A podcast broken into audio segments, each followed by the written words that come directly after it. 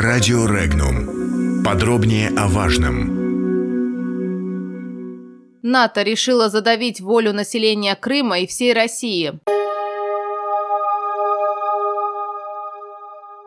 В Балтийском море начались ежегодные военно-морские учения Североатлантического альянса «Белтопс», в которых принимают участие свыше 8,5 тысяч американских и европейских военных из 18 стран, сообщается на сайте НАТО. Военные учения не направлены против кого бы то ни было, заявила официальный представитель НАТО Уана Лунгеску. Но очевидно, что обстановка в области безопасности в регионе ухудшилась после незаконной аннексии России и Крыма. По ее словам, в ходе учений будет видно, насколько хорошо силы НАТО работают вместе и как могут защитить себя от любого противника. Военные Учения НАТО «Белтопс» проходят с 9 по 21 июня в акватории Балтийского моря. По плану учений будут проведены десантные операции, тренировки по борьбе с подводными лодками, надводными кораблями и авиацией противника. Основная часть маневров будет проходить возле границ России. Российские самолеты дальнего радиолокационного обнаружения подняты в воздух, сообщил начальник пресс-службы Южного военного округа Вадим Астафьев. Он уточнил, что самолеты А-50 воздушно-космических сил России переброшены на один из аэродромов в Краснодарском крае. После дозаправки экипажи приступили к мониторингу радиолокационной обстановки в небе над Черноморским побережьем Крыма и Кубани. Над нейтральными водами Черного моря самолеты радиолокационного обнаружения сопровождаются истребителями Су-27СМ-3. Контроль обстановки необходим для предотвращения возможных инцидентов с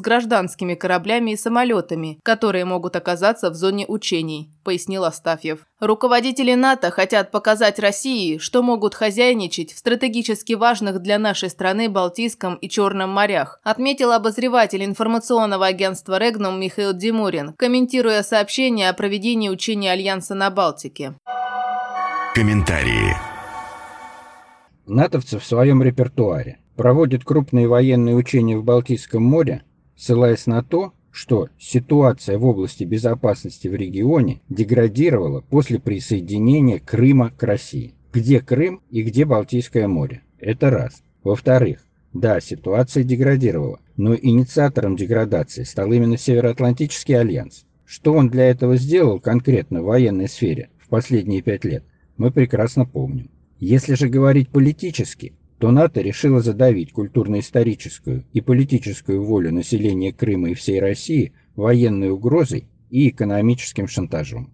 НАТОвцы, конечно, делают оговорку, что учения не направлены против третьих стран. Наши ответные меры – укрепление России и ее военных возможностей в регионе Балтийского моря – тоже ни против кого не направлены. И все все понимают. НАТОвцы хотят нам показать, что могут хозяйничать стратегически важных для нас Балтийском и Черном морях. Отсюда вывод. Ни малейших послаблений по Керченскому проливу. Иначе так же будет и в Азовском море.